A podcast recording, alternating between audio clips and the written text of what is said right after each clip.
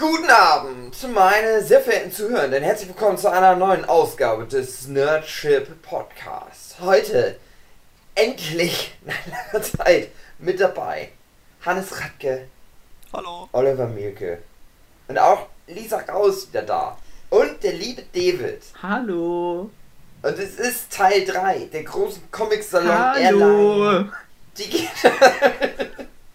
Hallo. Hallo. Hallo. Ja, hallo. Ähm, und wo, worum geht's heute? Teil 2? Also, Wie geil die Manga-Szene. genau, das ist genau der Titel. Der Titel ist die Pubertät der deutschen Manga-Szene. Äh, Die schlechten Jahre. Die späten Die schlechten Jahre gehen los. Wir hatten ja. Jetzt bin ich dabei. Genau, wir hatten ja in der ersten Folge noch die geilen, glamourösen Anfänge, alle mit geilen Pelzmantel auf der coolen Manga-Party von der Leipziger Buchmesse.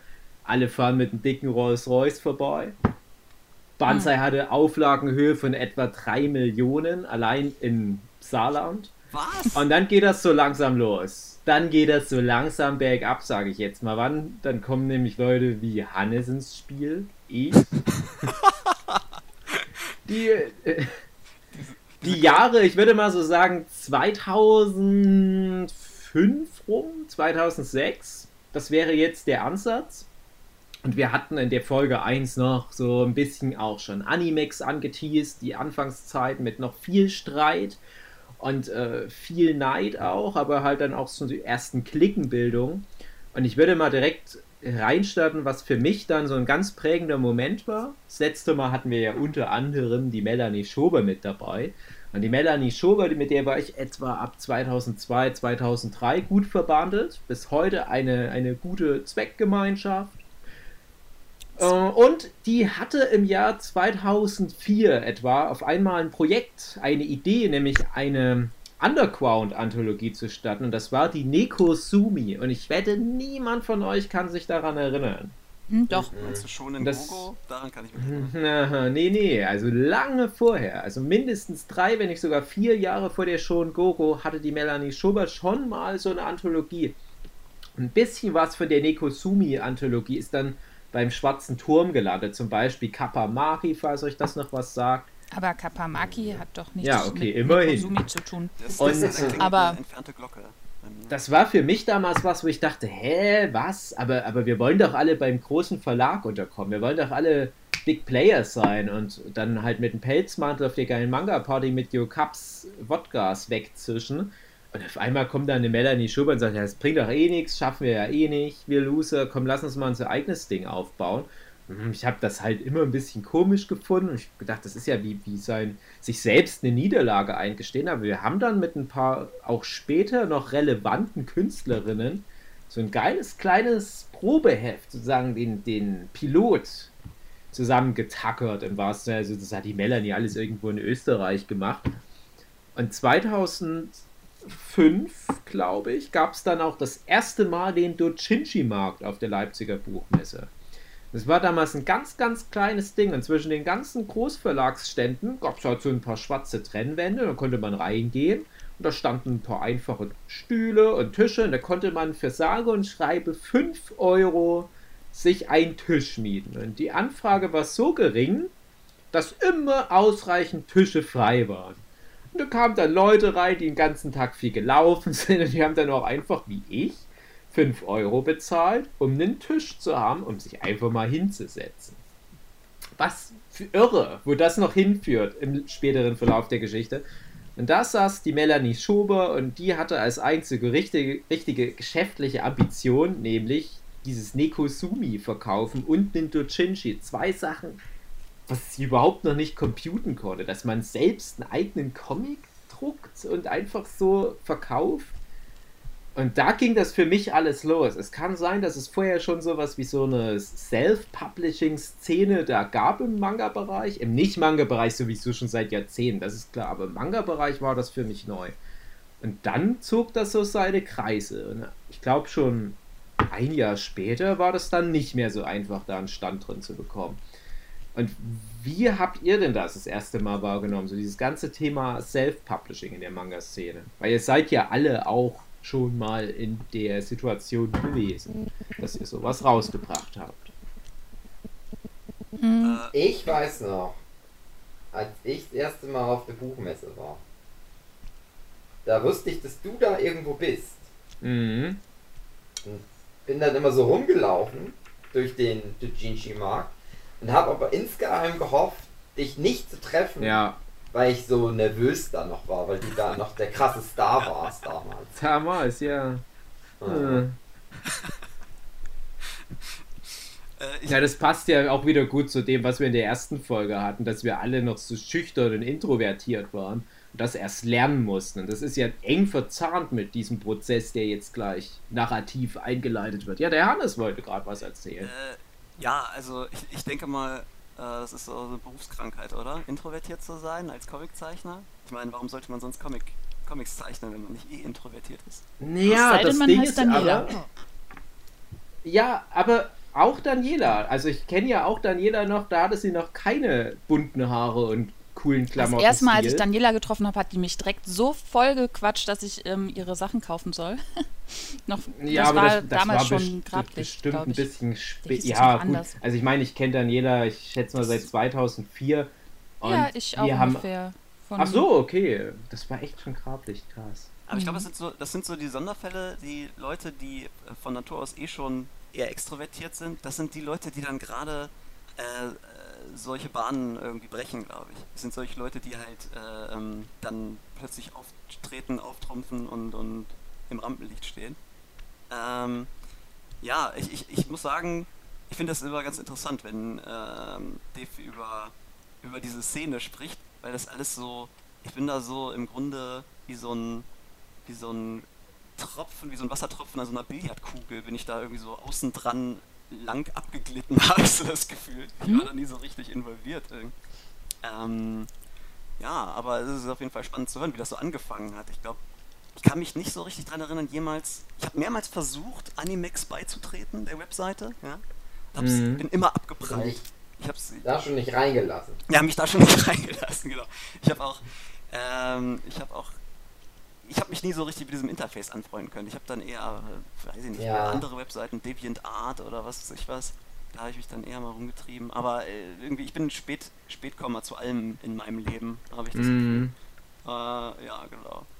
Aber deswegen, ja, ich glaube, über die Frühphase kann ich da gar nicht so viel erzählen.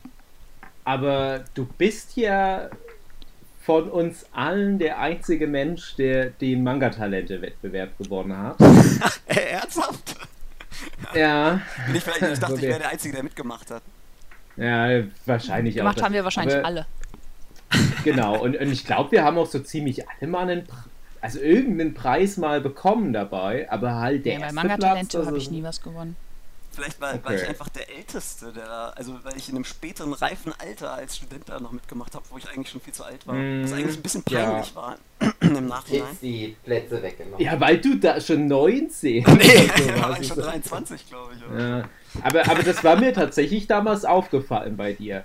Aber ich weiß halt auch noch, wie krass ehrfürchtig alle da vor deinem Beitrag standen. Also wirklich im wahrsten Sinne, weil das war ja auf der Buchmesse ausgestellt. Da gab es ja noch diese, diese Wände, die, es war glaube ich sogar der Dojinshi-Markt, oder? Wo das dann teilweise außen so rangepinnt Kann sein. war. Ich, weiß auch, das hat mich Nathalie Wormsbecher hat mich da so ein bisschen durchgewunken irgendwie. Also ich, ich, hab, äh, ich war da relativ orientierungslos auf der Leipziger Buchmesse damals. Da war ich ja Mhm. mit einem äh, äh, sehr guten äh, Freund und äh, Zeichnerkollegen damals. Ich habe den als meinen Inka angeworben. Äh, Sebastian Panten heißt er, er arbeitet irgendwo in einer, in einer Spielefirma. Ähm, also der, der ist im, aus dem ist im Grunde was geworden, ja. Ja. Ähm, Das ist äh, ganz kurz, das ist nämlich wie mit dem Martin Geier. Ich wollte nämlich vorhin sagen, das ist der andere Freund, den wir haben, der auch schon mal Manga-Talente gewonnen hat. Ist auch bei einer Spielefirma, ist auch was geworden. Und trotzdem, ich weiß nicht, wie es jetzt deinem Kollegen da geht, aber der Martin, der hat immer dieses irrationale Bedürfnis, wieder zurück in die Manga-Szene zu kommen. Ich denke aber, du hast es doch geschafft, du hast den Absprung geschafft. Jetzt mach doch nicht wieder den Mist von vorn. Nein, ich, ich weiß ja, wie er sich fühlt. Ich könnte ja auch. Ich habe ja auch dieses Stockholm-Syndrom. Ja, ja, das, ist, das ist eine, so eine gegenabhängige Beziehung. Das ist so wie, wie ein äh, Narzisst und ein Abhängiger. Die kriegst du nicht auseinander. so sehr sie sich auch gegenseitig schaden.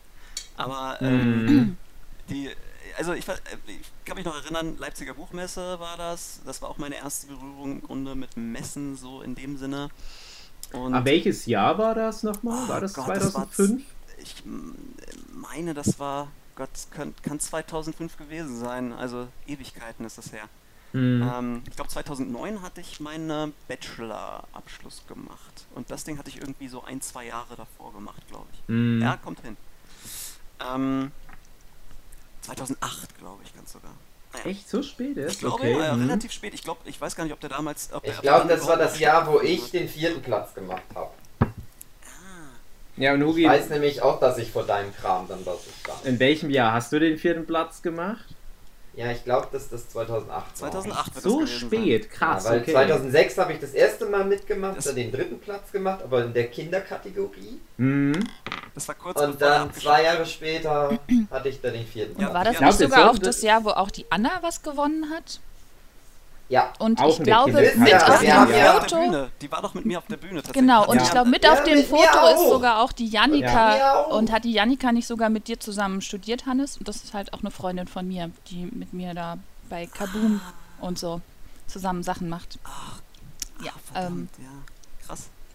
Äh, ich, ich, ist kommt alles leider- zusammen. eine Schicksalsverbindung. Aber ja, das sind Schicksalsverbindungen. Das, mein, mein Problem ist, ja, äh, ich bin so asozial, ja, dass ich halt, äh, ich treffe äh, alle möglichen Leute, ja, aber dann, dann setze ich mich wieder irgendwie fünf Jahre in mein, in mein Studio, ja, und zeichne mein Zeug. Und äh, sehe die nie wieder oder vergesse die. Deswegen äh, bin ich da, ich sag mal, ich, ich schaff's nicht so richtig in irgendeine Community Hm. so richtig reinzukommen. Also ich bin Oder, wahrscheinlich das ähm, Gegenteil von dir. Ähm, ich bin tatsächlich das erste. Mal das, einmal das, wenn ihr meint, dass das Gegenteile sind. Ähm, nee, ähm, also ich bin erst sehr spät das erste Mal in Leipzig gewesen, 2007, als dann tatsächlich Kapamaki 1 erschienen ist. Aber Mhm. 2003, meine ich, war ich das erste Mal auf der Konichi und ja, da, ähm, wenn ich mich recht erinnere, bin ich halt direkt von der Daniela angequatscht worden, dass ich ähm, ein Poster, Grablicht hieß damals irgendwie noch anders, dass ich das kaufen soll. Und ähm, ich hatte, meine ich, auch von der Melanie Schober damals dann so ein getackertes Heftchen gekauft. Und ähm, ja, also ich bin seit 2001 auf Animex gewesen und von daher da eigentlich, ähm, da ich immer sehr interessiert war, so doch recht tief in die Szene eingetaucht, habe das auf jeden Fall alles beobachtet. Ich glaube, so das erste Mal, dass ich mitbekommen habe, dass eine Zeichnerin gesagt hat, hier, ähm, ich drucke mein Dojinshi, das war irgendwie so ein, ich glaube, es war ein Yu-Gi-Oh! Boys Love Dojinshi. Also an sich hat der mich gar nicht so interessiert. Aber ich dachte, krass, die druckt das selber. Hm. Voll die gute Idee. also ich fand's, also ich fand's sehr beeindruckend. Ähm, ich glaube, die hieß, hieß irgendwie Yonen Wild Rock oder so, wie der Manga. Ah, nicht, ja. Ob jemandem das hm, noch was sagt. Ja, Mm, leider. oh, hat sich ich dachte, wir wollten hier eingebrannt. nicht Wild lästern. Rock.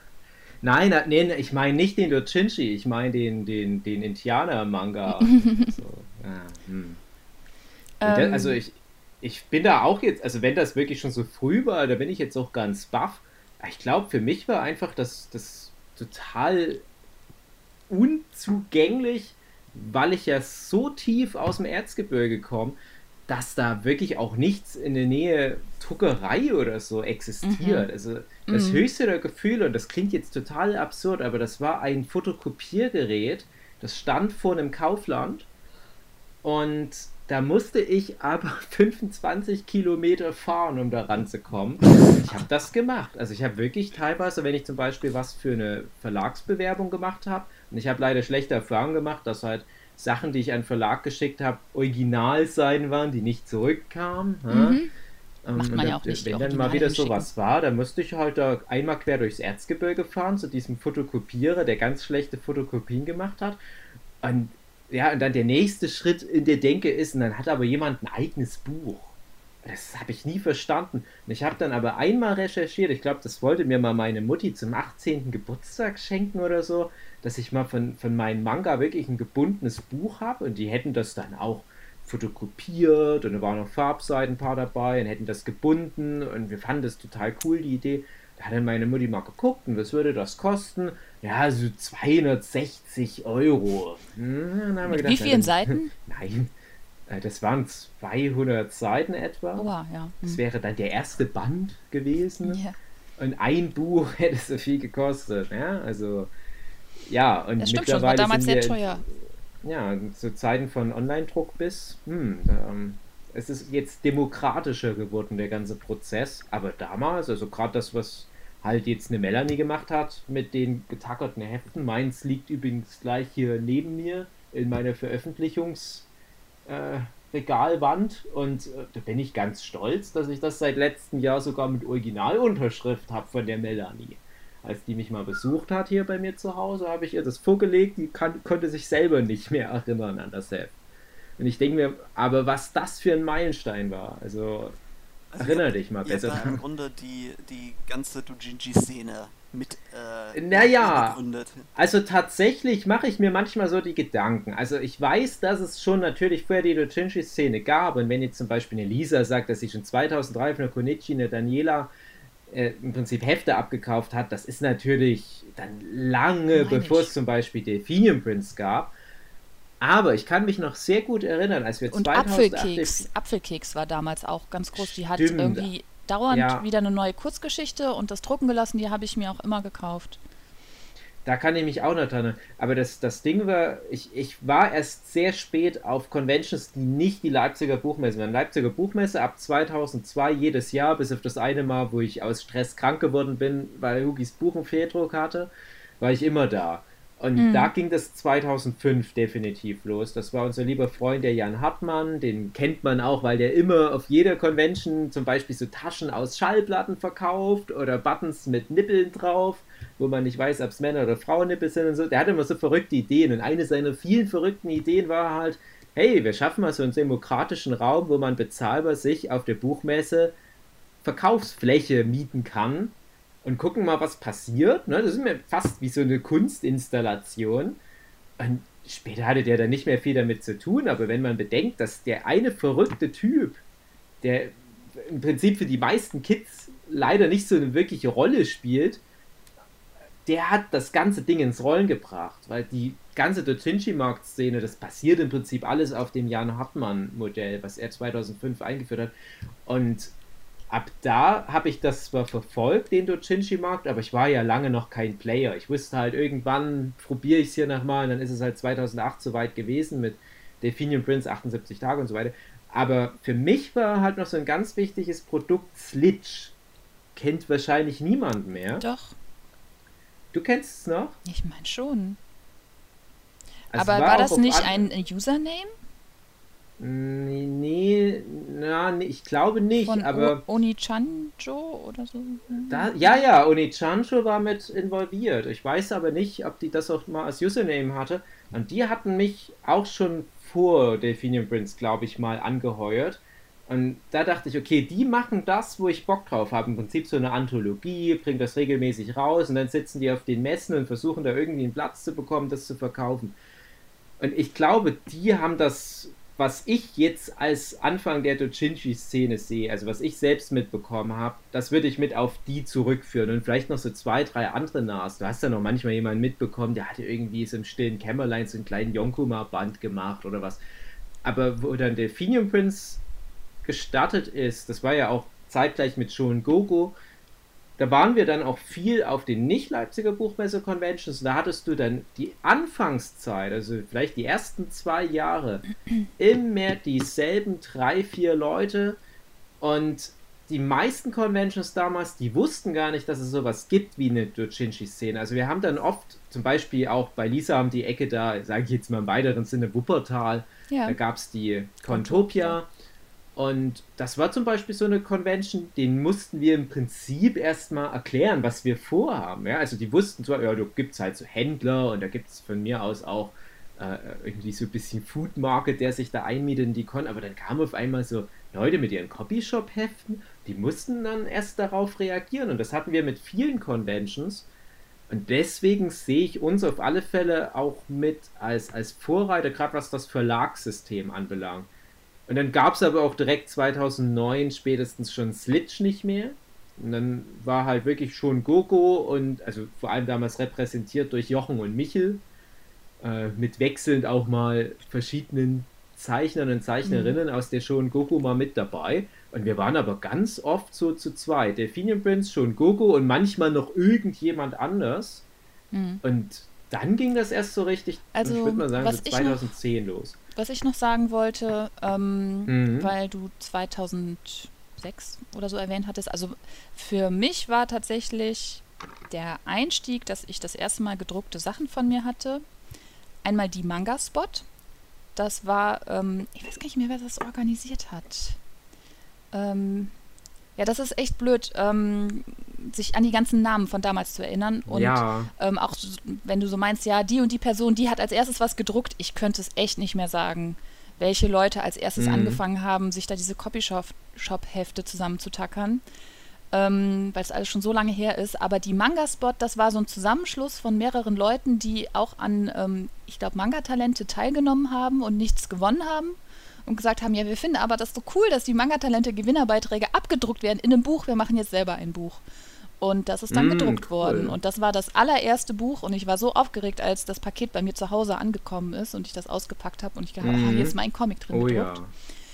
Es war dann so ein bisschen eine Enttäuschung, weil ähm, irgendwie die Druckqualität nicht so gut war. Also ich glaube, da waren naja. Moree-Effekte drin und so. Das, das war ja damals, womit man am allermeisten gekämpft hat, dass alle dachten, wir müssen unbedingt Rasterfolien benutzen, aber kein Peil, wie wir das ordentlich gedruckt kriegen. Ähm, aber guck danach, dir auch mal Egmont und Carson Veröffentlichungen aus der Zeit an, die waren auch jetzt nicht so viel besser, das vergisst man nur manchmal. Hm. Ja, und danach ging es dann weiter mit dem Schwarzen Turm. Ähm, Mhm. Das waren dann so meine ersten Veröffentlichungen ähm, in Es war kein Mal, das war 2006. Mhm. Und danach ging es dann weiter mit Kapamaki 2007. Und mit dem ersten mhm. Band Kapamaki 2007 war ich das allererste Mal auf der Leipziger Buchmesse. Und davor war ich halt nur auf Conventions hier in der Region NRW und der Konichi. Und dass ich genau, dann, und der Rio. Ja der Rio Rock von Kapamaki, der war nämlich auch mit in diesem Nikosumi von der Melanie, was ich vorhin erwähnte. Also ah, ja. das ist auch so jemand, der da mit rausgewachsen ist und dann mhm. halt das, die Idee weitergesponnen hat. Mhm. Ähm, ja, was und noch, was, was mich kurz heißt, interessiert, mhm. also nebenbei, äh, also es macht so den Eindruck, also dass ich nie so richtig die Wahrnehmung hatte, ähm, ihr macht den Eindruck, als ob ihr so einen gewissen Moment hattet, wo ihr das Gefühl hattet, dass ihr eigentlich die komplette Szene kennt. Also dass ihr so im Grunde so einen Gesamtüberblick habt, mhm. darüber, wer überhaupt da existiert. Das ist, ein, mhm. das ist im Grunde eine, eine, ein Eindruck, den ich nie hatte. Also ich hatte nie das Gefühl, dass ich da ähm, irgendwie einen Überblick hätte oder sowas. Ich hatte immer das Gefühl, es war alles sehr dezentral äh, und ähm, ähm, ja, also wahrscheinlich war ich da nicht lang genug involviert, um sagen zu können, okay, die erkenne ich wieder, den erkenne ich mhm. wieder oder wie auch immer, nicht genug Regelmäßigkeit da gewesen. Ähm, aber ist das bei euch so, dass, äh, also ne, bei, bei äh, ja, ich, das, das war immer so mein großes Hobby irgendwie. Zeichner zu verfolgen. Ich habe keine Nachrichten gelesen, aber ich könnte halt immer sagen, was so gerade in der Manga-Szene los ist. Also ah, ja, habe ich echt schon ein paar Mal drüber nachgedacht, dass ich dachte, oh Mann, ich habe da irgendwie so ein spezifisches Wissen. Das bringt mir im Alltag mhm. überhaupt nichts. Ich weiß gar nicht, warum mich das so interessiert. Also, tja. Habt ihr das Gefühl immer noch oder hat sich das geändert? Mm. Ich hatte eine Zeit lang mal das Gefühl, dass ich mich gut auskenne, weil wir ja auch viel unterwegs waren. Also gerade die Anfangszeit, wo ich zu Definition gekommen bin. Äh, aber ich habe das Gefühl, umso länger, umso älter ich werde, umso weniger Leute mm, mm. kenne ich, weil die, die, ganzen jungen Leute, die haben auch Angst vor mir. Äh, und dann kriege ich das immer nicht mehr mit, wer wer ist und wer wozu gehört. Ich finde es ein bisschen schade. Ich kannte zumindest alle, ich sage jetzt mal, professionellen Kolleginnen weil das am Anfang auch noch gut vernetzt war. Ich muss da zum Beispiel an die Animagic 2009 denken, als ich mit dem Strugelpeter auch noch relativ frisch dabei, vielleicht war es auch 2010, ist auch egal. Und da hatte die Animania oder Animagic, wer auch immer, wie man es jetzt nennen mag, die hatten sich halt auf die Fahne geschrieben, wir holen alle deutschen Mangaka ran, die aktuell irgendwie tätig sind. Also die im Zeitraum von ein Jahr plus minus was rausgebracht haben oder was rausbringen werden. Da waren noch die ganzen Comic-Stars-Zeichnerinnen mit dabei, die, glaube ich, zu dem Zeitpunkt alle noch nichts auf dem Markt hatten, aber kurz davor standen. Und so habe ich gleich am Anfang, also am Anfang meiner Tokyo Pop Taschenbuch-Karriere, im Prinzip alle direkt kennengelernt, die in Anführungsstrichen relevant waren, ja. Und in den Jahren davor, also schon Beginn 2002, habe ich dann Robert Laps kennengelernt, da habe ich auch äh, sehr früh Leute wie eine Nina Werner, eine Christina Placker kennengelernt, die ganzen Kollegen, Kolleginnen von Tokyo Pop, die das mit Manga Fieber waren. Das sind alles Namen, die mir auch tatsächlich noch was sagen. Also, ja.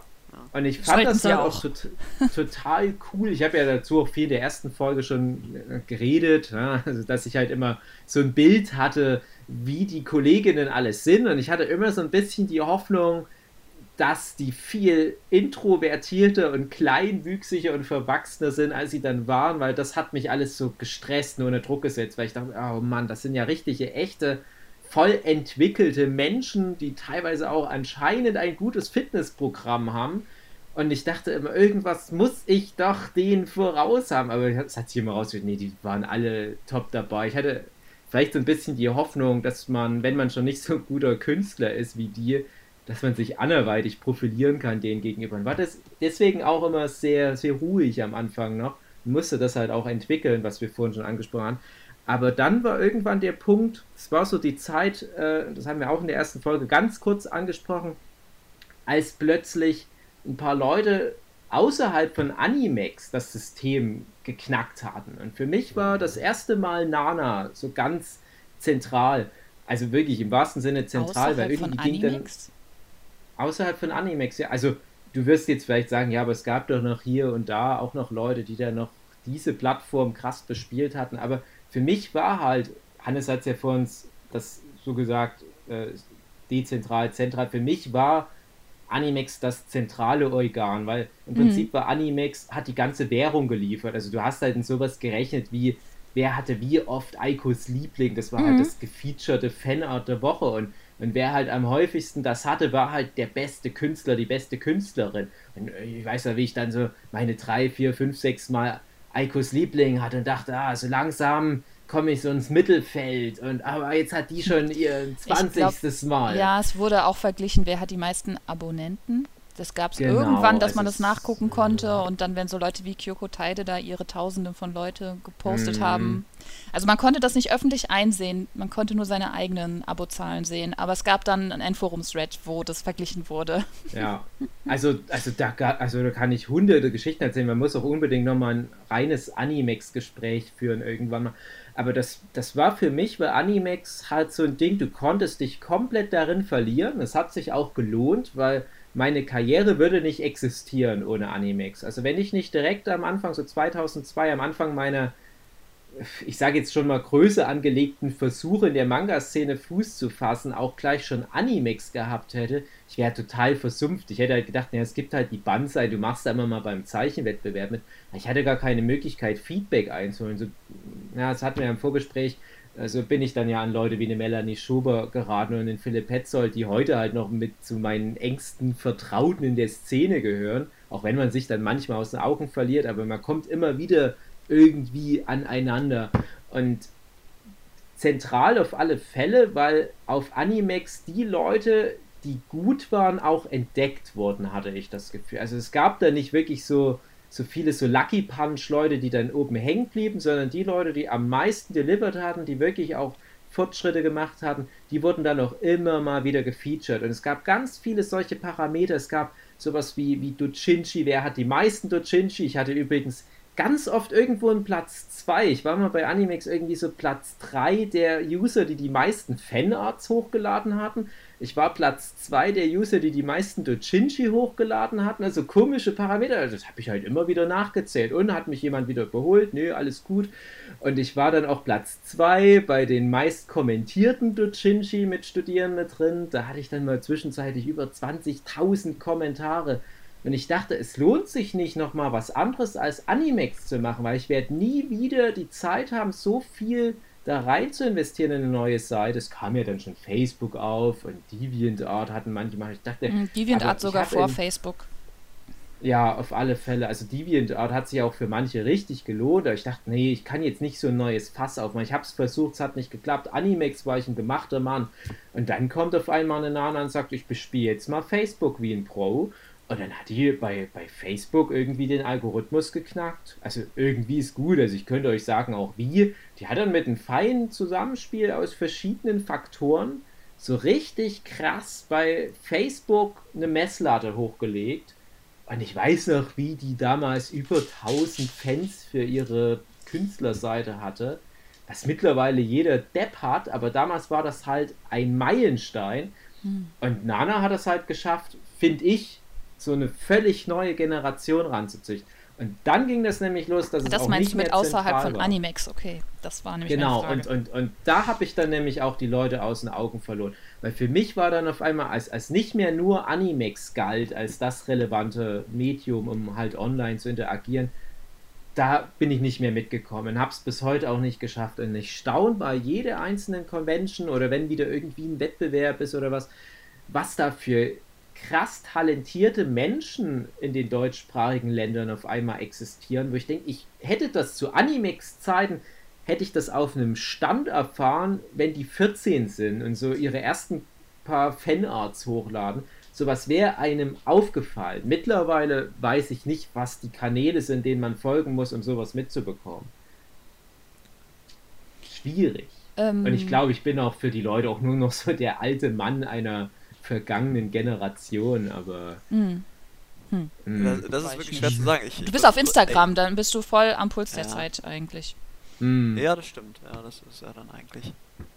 Ähm, genau richtig. es, gibt, es gibt ja so Plattformen, weiß ich nicht, wie Pixiv. Ich weiß nicht, ob das jetzt überhaupt in das Thema hier reingehört, aber Wie heißt das? Pixiv Das ist ja eine Pixel. japanische Ah, das ist halt Plattform. das originale Ah, ja, japanische, äh, wo sie halt ihre Illustrationen hochladen und so weiter, Mhm. Was auch irgendwie so eine gewisse, so eine kleine Webcomic-Plattform hat.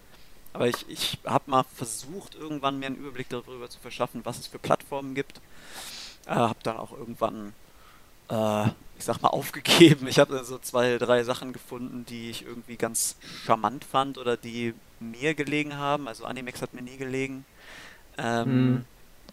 Ich glaube, da, äh, ich weiß nicht, gibt es da so eine Art, wann, wann würdet ihr jetzt sagen, wann ist denn zeitlich eigentlich die Zäsur, wo ihr jetzt anfangen würdet zu sagen, äh, das ist, ihr zwingt die hässliche Pubertät der deutschen Manga-Szene überhaupt an? Also, Ja, also ich finde, äh, ich würde das jetzt auch gar nicht positiv oder negativ konnotieren mit der Pubertät, Hm. weil die Pubertät ist ja auch ein Reifeprozess und wir hatten ja in der ersten Folge zwar die, die erfolgreichsten Jahre besprochen, die bis heute noch die erfolgreichsten Manga hervorgebracht hatten, aber das waren natürlich Marketing-Meilensteine von Carlsen, die da einfach mal platziert wurden. Also sowas wie äh, in, Tragic Master von dem Robert Laps oder die Sache in der Daisuke von der Nina Werner und der Judith Park, die glaube ich immer noch die Auflagenrekorde halten. Ich weiß nicht, ob vielleicht eine Band Zabo mittlerweile da das mal eingestellt hat, aber das, das ist natürlich verbunden mit Faktoren, da können die Zeichnerinnen gar nicht viel dafür. Da hat halt einfach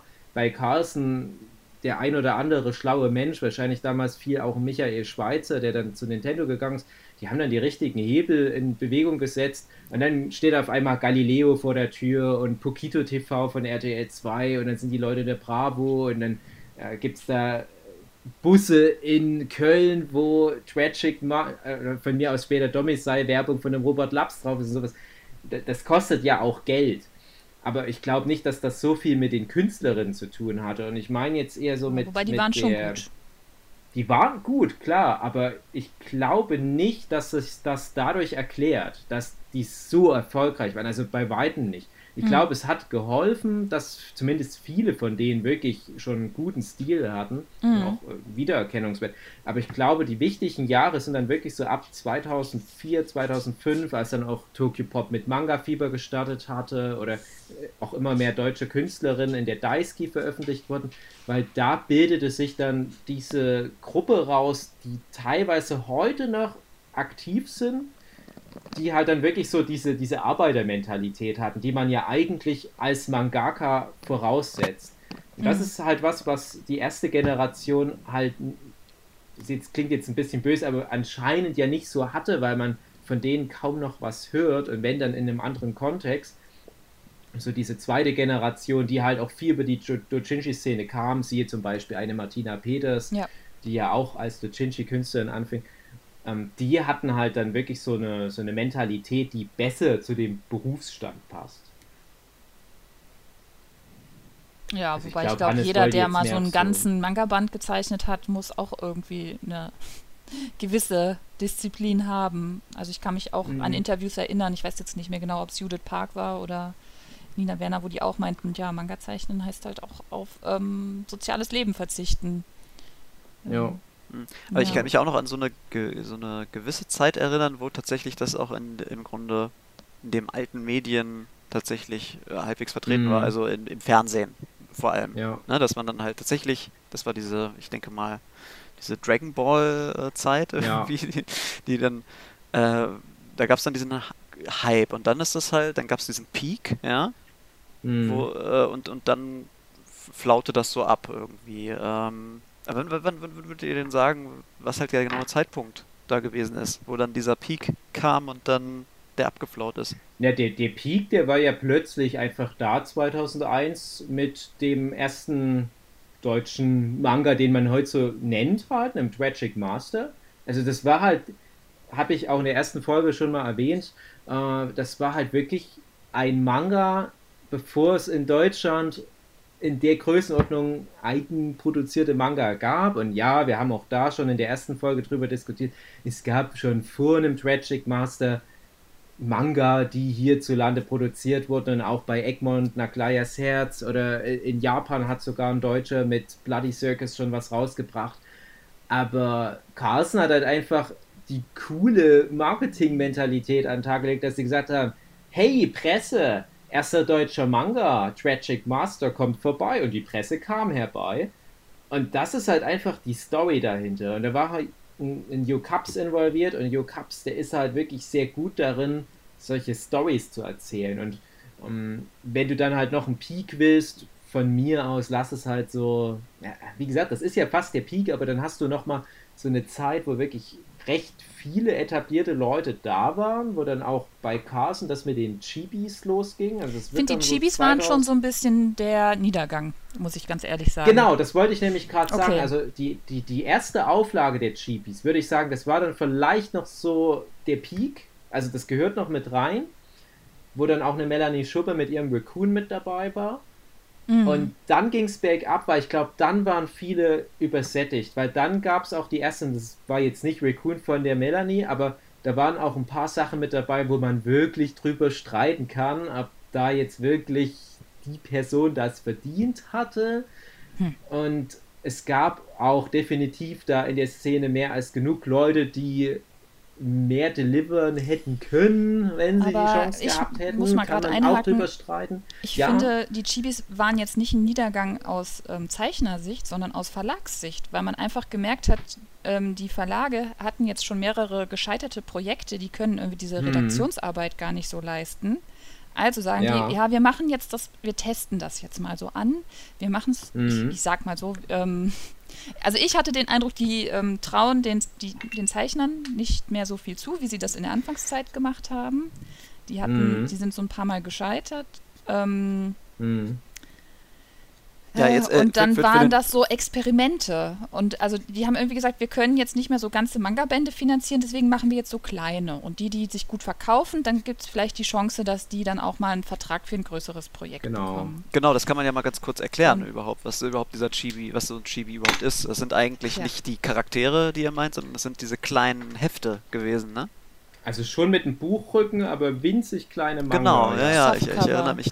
Ja. Ich weiß gar nicht, ob die da erinnere halb so groß wie so normale ähm, Manga-Taschenbücher Ja. waren. Mm, Also es ist irgend so ein Zwischending. Also es ist dann später nochmal so eine äh, 2 in 1 Edition von Dragon Ball rausgekommen, die hatte dasselbe Format.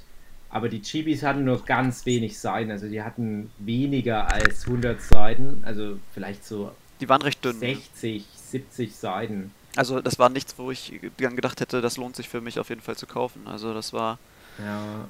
Ähm, Aber ich, ich fand trotzdem, die Story dahinter irgendwie ganz cool war. Es war eine witzige Idee. Also ich dachte, oh, jetzt muss ich auch noch alle Chibis kaufen. Ne? Und, und, die hätten mich fast so weit gehabt. Also ich hatte von der ersten Edition hatte ich bestimmt noch alle, von der zweiten auch noch relativ viele.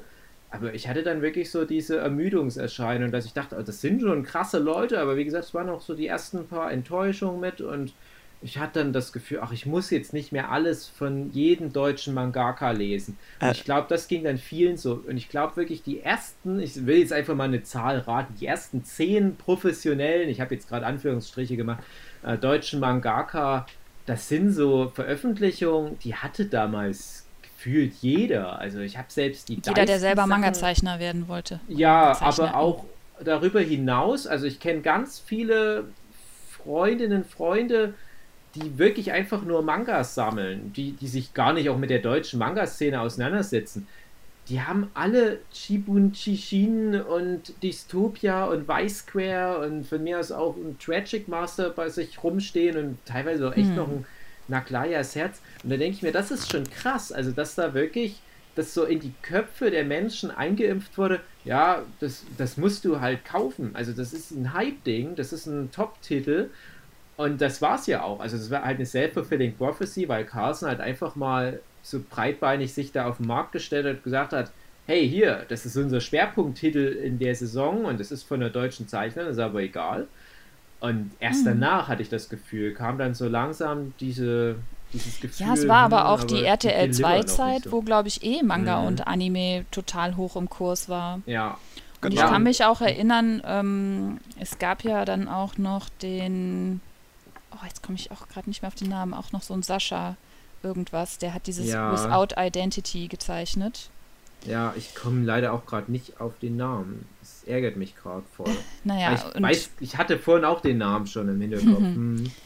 ähm, ja, der kommt tatsächlich aus meiner Heimatstadt und den habe ich dann oh. da im örtlichen Mangaladen mal getroffen und ein paar Mal mit ihm geredet und äh, er meinte auch, naja, das ist jetzt gerade so ein Boom und ähm, die ja, er meinte generell mit Manga und die Verlage, die pumpen jetzt gerade Titel auf den Markt, aber es wird irgendwann auf jeden Fall abflauen, wenn der Boom vorbei ja. ist.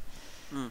Das, ähm, das im, im, im, Nachhinein äh, ist es ja auch, äh, also ich finde, das, das Interessante ist, wenn ich, wenn ich jetzt mit meinem Wissen von heute so ein bisschen darauf gucke, auf diese Zeit, ich habe den Eindruck, die deutschen Verlage haben irgendwie versucht, äh, den japanischen im Grunde diese, dieses Medium Manga, ja, ähm, im Grunde wie so eine Art, wie so als ob du einen Apfel versuchst herzustellen, ohne dass du einen Baum pflanzt. Ja? Also ähm, im Grunde das Endprodukt, mm. die, die, Taschenbücher rauszubringen, die ja aber mm. in, hm. in, Japan eigentlich am Ende ja. einer ewig langen Produktionskette stehen. Diese Taschenbücher sind ja im Grunde nur eine Zweit- oder Drittverwertung von den mm. Mangas, die eigentlich in den Magazinen passieren, in den Millionen und Abermillionen verschiedenen Magazinen, die es da gibt. Mhm. Ja, das ist mir erst aufgefallen, als ich angefangen habe, auf Messen zu gehen und, und, und diese äh, in den Grabbelkisten diese Manga-Magazine gefunden habe, ja, wo dann Vagabond drin war oder was weiß ich was. Mhm. Ähm, und dann ist mir überhaupt klar geworden, okay, das sind diese fetten Telefonbücher, die die da produzieren, mit 20 einzelnen Geschichten drin, fortlaufenden Geschichten, die wöchentlich rauskommen. Das brauchst du als Substrat, ja, um äh, am Ende sowas wie ein erfolgreiches Taschenbuch zu haben. Die haben versucht, erfolgreiche ja. Taschenbücher zu machen, ohne aber dieses Substrat zu haben. Ähm, und, und das ist eigentlich Ja, man könnte natürlich auch sagen, ähm, gerade bei den Magazinen, die werden ja ziemlich eng redaktionell betreut, ne? auch dann mhm, wirklich von mhm. Kapitel zu Kapitel und ähm, die sind da ja auch immer einen starken Konkurrenzkampf mit diesen Rankings ausgeliefert. Ne? Genau. Ne? Immer wenn ein Kapitel rausgekommen ist, dann können ja. die ähm, Leser abstimmen und ähm, je nachdem, wie gut dieses Ranking ist, wird halt die Serie ähm, ein, ja, bewertet und dann sagt vielleicht auch der Redakteur, die Zahlen waren nicht so gut, ihr müsst mal noch eine Schippe drauflegen. Also ja, das ist ja sehr gut in Bakuman erklärt und dargestellt ja. worden. Ja, ja, genau, da wird das ganz gut dokumentiert. Auch wie, äh, wie wahnsinnig äh, die Finanzen da passieren. Ne? Also was da, oder was ich jetzt beobachte momentan, ähm, ich meine, gehört vielleicht nicht mehr zum Thema dazu. Das ist jetzt so Spätgeschichte, ja. ja war mhm. jetzt so am Übergang von der Frühgeschichte zur, zur mittleren, ja. Aber Spätgeschichte ist dann jetzt Webtoons und so, was dann aufkommt. Mhm. Ähm, und, und auch da, aus Korea, ist im Grunde der koreanische Manga, ja, der wo, wo mhm. unglaubliche Konzerne dahinter stehen und da Millionen und Abermillionen von Dollar reinballern, ja. Äh, und klar passiert dann da was, wenn du äh, mhm wenn du so viel Geld investierst, ja, dann, dann, dann schwimmen da diese ganzen äh, Künstler, die jetzt bei uns in den äh, Spielefirmen sitzen, ja, diese hochtalentierten, mhm. hochprofessionalisierten Leute, die sind dann natürlich da, weil da das Geld ist.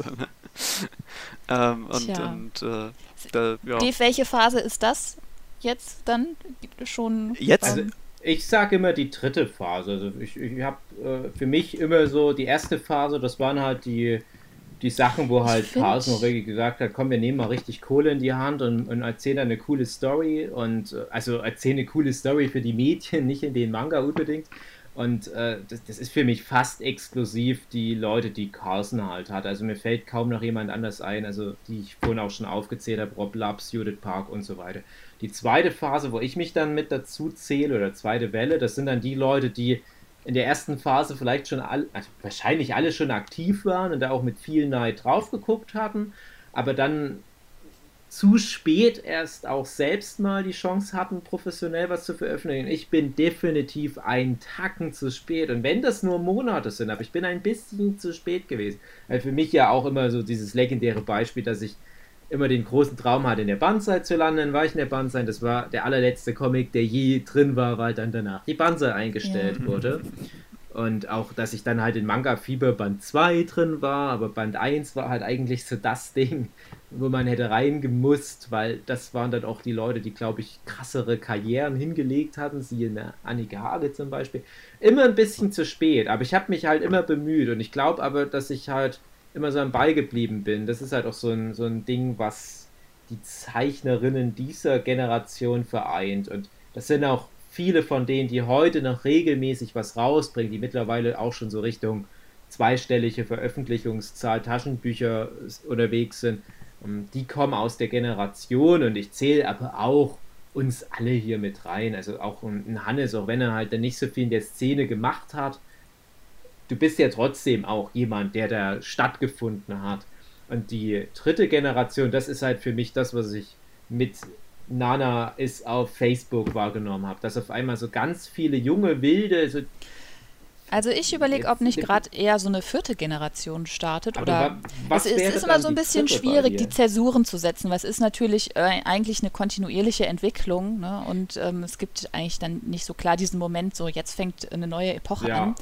Ähm, also wie du schon meintest, ja. ich finde, es gab halt ähm, auf jeden Fall so ein bisschen diese Down-Phase, wo die Leute gemerkt haben, ja, scheiße, beim Verlag veröffentlichen ist irgendwie auch nicht das Wahre. Man, ähm, mhm. Und die Verlage schrauben auch ganz deutlich ihr Programm zurück. Man hat viel weniger Chancen, mhm. überhaupt beim Verlag zu veröffentlicht zu werden.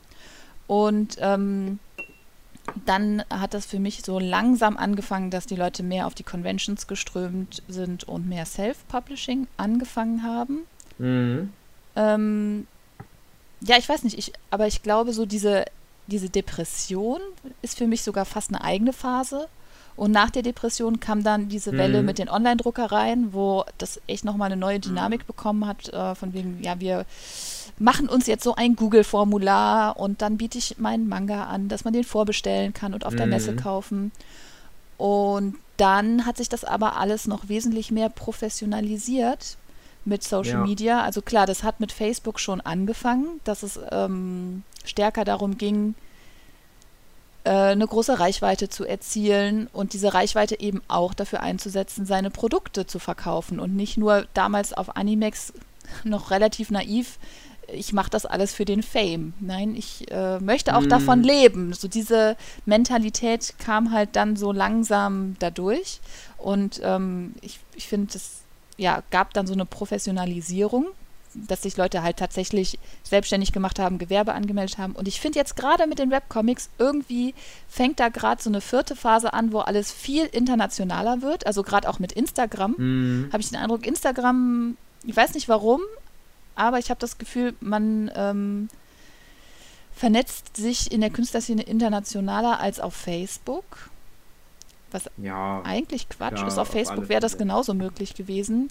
Äh, DeviantArt fand ich auch immer schon sehr international. Ähm, mhm. aber auf Facebook hat sich doch irgendwie so ein Klüngel rausgebildet gehabt. Vielleicht auch durch die Facebook-Gruppen.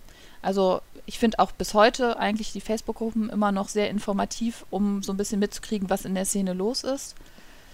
Ähm, ja, aber jetzt seitdem das so auf Instagram geht und halt, ich glaube, Webtoon ist wirklich auch gerade so ein, was, ja, irgendwie eine Zäsur, weil klar, Tapastic gab es auch schon lange, aber die Zahlen von Webtoon sind dann auch noch mal ein bisschen mehr crazy und dass ähm, es dann da wirklich so Konzepte gibt, dass Leute dafür bezahlt werden, einen Webcomic zu zeichnen, auch relativ mhm. gut bezahlt werden. Finde das das hat man schon seit Jahren so ein bisschen erwartet. Also schon seit vielen Jahren haben Leute gesagt, naja, wartet mal ab, so Webcomic und Handycomics, das wird das große Ding. Mm. Und dann gab es ja auch, glaube ich, die Versuche zum Beispiel von der Judith Park, irgendwie einen Comic als Handycomic zu machen und so. Aber jetzt ist eigentlich die Zeit, wo das wirklich ähm, da ist und benutzt wird und bezahlt wird. Und das ist für mich dann irgendwie noch so eine vierte Phase. Genau, das mhm. haben die, äh, man könnte das jetzt als, also auch die, die Manga-Verlage, ähm, die äh, koreanisieren sich jetzt auch mehr oder weniger. Ne? Also du hast im Grunde äh, Shonen Jump und so, die jetzt, was, was, was machen die jetzt? Äh, Manga Plus oder Shonen, Shonen Plus oder so heißt es, glaube ich, habe ich jetzt erst letztens gesehen. Also ich glaube auch, dass die, klar, der Webtoon äh, ist für mich selbstverständlich die Zukunft irgendwie. Es äh, hat sich auch schon über Jahre ähm, angekündigt, weil man einfach, wenn man das ein bisschen beobachtet hat und gesehen hat, wie die Koreaner da rein investieren, ähm, die, die meinten das halt wirklich, wirklich ernst. Äh, als erste. Mhm. Ne? Äh, kein, keine andere, ke keine anderen Produzenten haben das äh, jemals so, so viel da rein investiert. Und sehe und staune, wenn man da richtig fett rein investiert, dann, dann passiert da auch was. Ne?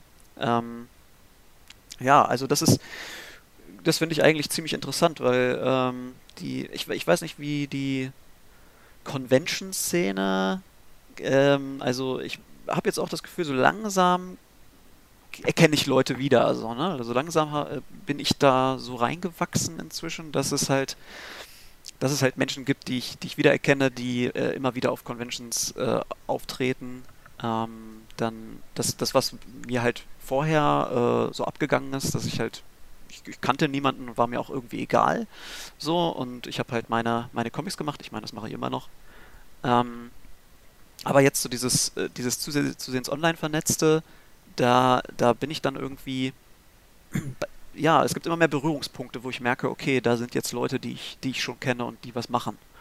Ähm, ich weiß nicht, wie es auf Tapastic ist im, in dem Bereich, wo dann auch Leute dafür bezahlt werden oder so. Ähm, das ist, das ist noch ein bisschen schwierig, aber, oder zum Beispiel die Comic Solidarity, das ist jetzt so der erste, das war jetzt so die erste Institution, sag ich mal, an der ich ein bisschen eher hängen geblieben bin. So, also die, die ich, äh, sag ich mal, respektiere. ja, ähm, ja ähm, weil, also die Verlage und sowas, das, da habe ich nie so richtig Hoffnungen drin gesetzt, äh, reingesetzt. Also ich, das, da bin ich auch so ein bisschen dran abgeprallt irgendwie, so ähnlich wie an Animex. Mhm. Ähm, aber jetzt, ich finde, es wird zusehends interessanter. Also ich fand diese Zeit, äh, diese, äh, ja, ist jetzt 20 Jahre her so langsam, aber diese, diese äh, graue Vorzeit des, des dieses Manga-Booms in Deutschland, das war halt so ein Strohfeuer irgendwie. Ähm, aber jetzt äh, könnte es so langsam anfangen, dass man halt so, ein, so, ein, so, ein, so eine Glut kriegt, ne? also dass man halt wirklich dieses Substrat kriegt, dass auch wirklich was darauf passiert. Also irgendwas was Nachhaltiges, was halt. Mm. Ja, ich, ich glaube halt, das ganz große Problem ist, äh, du, du nennst immer dieses Substrat und es gab ja am Anfang, das muss man ja jetzt schon Carlsen vor allem zugutehalten, es gab ja die Magazine, die die deutschen Künstlerinnen mit aufgenommen hatten, mit einer Band seiner Daisuke, aber man kann jetzt drüber streiten, ob das damals schon alles ordentlich gemacht wurde im Hintergrund weil Fakt ist ja auch, dass viele von den damals veröffentlichten Künstlerinnen halt auch nicht so richtig da reingefunden hatten. Ja, also es gibt dann zum Beispiel das Crewman 3 in der Banzai, was halt immer auf dem letzten Platz der Lasercharts war, wo du jetzt auch schon hinterfragen kannst, ist das dann richtig gelaufen? Hat man da redaktionell das schon gewusst, wie man sowas macht. Ja? Du, du packst dann den Robert Laps als deutschen Nachwuchszeichner in Konkurrenz gegen Naruto. die ganzen ja, ja, das ist, das ist ja, gegen unfair. Naruto Ja. und Hunter x Hunter und, und Yu-Gi-Oh! Ja, das ist natürlich heftig. Und das, das war ja auch die Idee von vielen damals, also Slitch, das Nikosumi von der Melanie, unser Shon Gogo und so weiter, das Paper Theater, Kapamaki. Das war ja immer die Idee, komm, wir machen im Prinzip das, aber wir nehmen die einheimischen Künstlerinnen und machen dann so ein Potpourri an, an Angeboten ne? und die können sich da jemanden raussuchen. Das ist ja immer eine gute Idee gewesen. Also ich bin bis heute noch ein Riesenfan von Anthologien, aber Das ist das, das, was Shazam dann im Grunde perfektioniert hat, mehr was, oder weniger. Ja, also perfektioniert. Also ich würde jetzt mal, ich würde mal äh, nur mal tiefer bleiben. Also riesen Respekt vor Shazam, Mhm. aber äh, das, das ist noch mal was anderes. Aber der Punkt ist, und da fällt nämlich auch Shazam mit rein, keine Sau interessiert sich für Anthologien, wenn das jetzt um Mainstream-Appeal geht. Anthologien sind immer deutlich weniger erfolgreich als irgendein Einzelband von jemand. Wir sehen das ja schon bei Definium Prints. Wir bringen bei Definium Prints viele Einzelbände von Künstlerinnen raus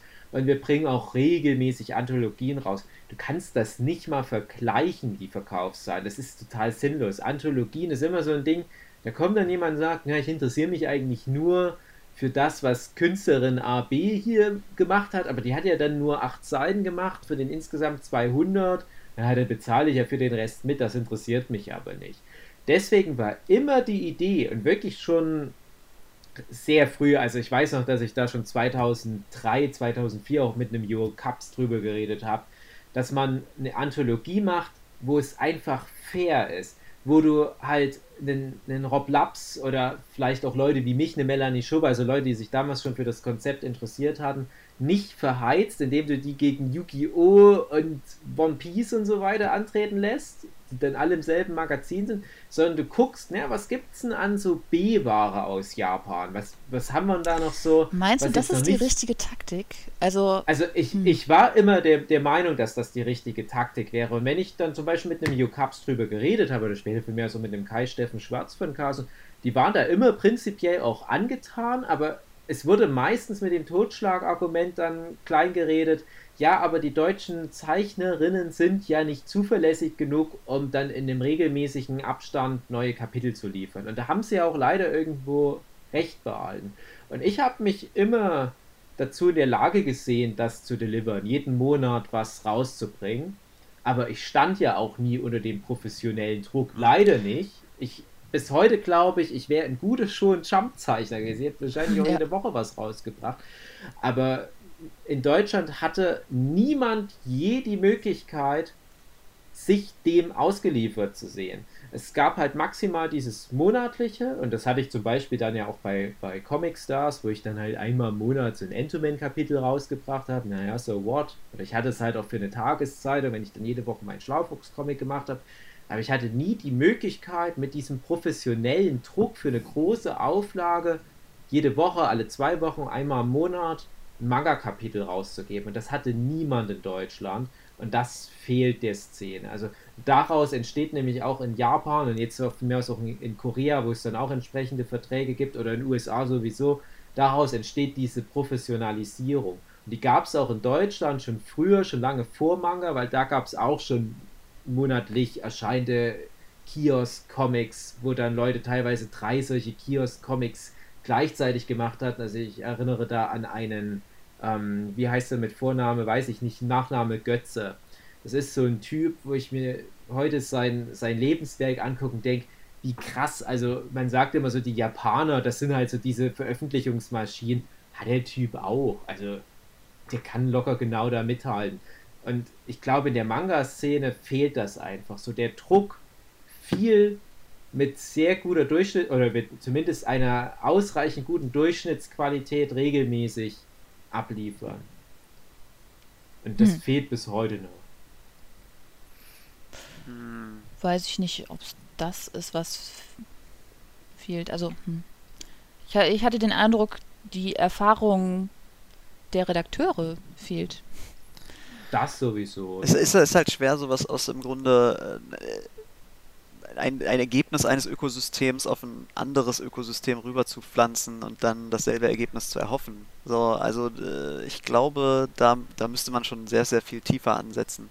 Aber ja, also klar, du musst halt dies, diesen Nährboden schaffen, indem du dann halt sagst, zum Beispiel, dass es sich auch finanziell lohnt, seine Deadline ja. einzuhalten. Das ist ganz klar. Und das ja, hat halt wie, auch wie gesagt, nicht also stattgefunden. Also, wie gesagt, ich, ich stelle mir vor, ja, guck dir in Ham, äh, also das, das einzige, die einzigen Berührungspunkte, die ich habe, halt sind äh, in, in Hamburg gibt es halt so und so viele ähm, ähm, Firmen, ja, die alle äh, Künstler einstellen und ähm, die alle das hochprofessionell und hochindustriell alles äh, produzieren und das sind halt die Videospiele, die sie machen. Mhm. Ne? Die machen keine Comics oder sowas.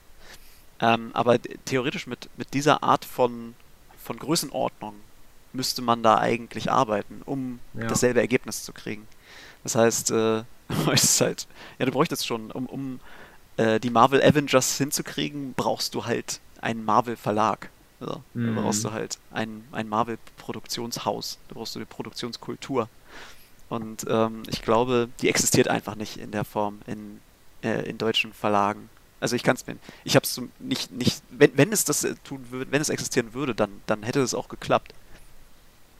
Also es existiert nicht in, in Manga-Verlagen des aktuellen Jahrtausends. So würde ich es jetzt mal ausdrücken.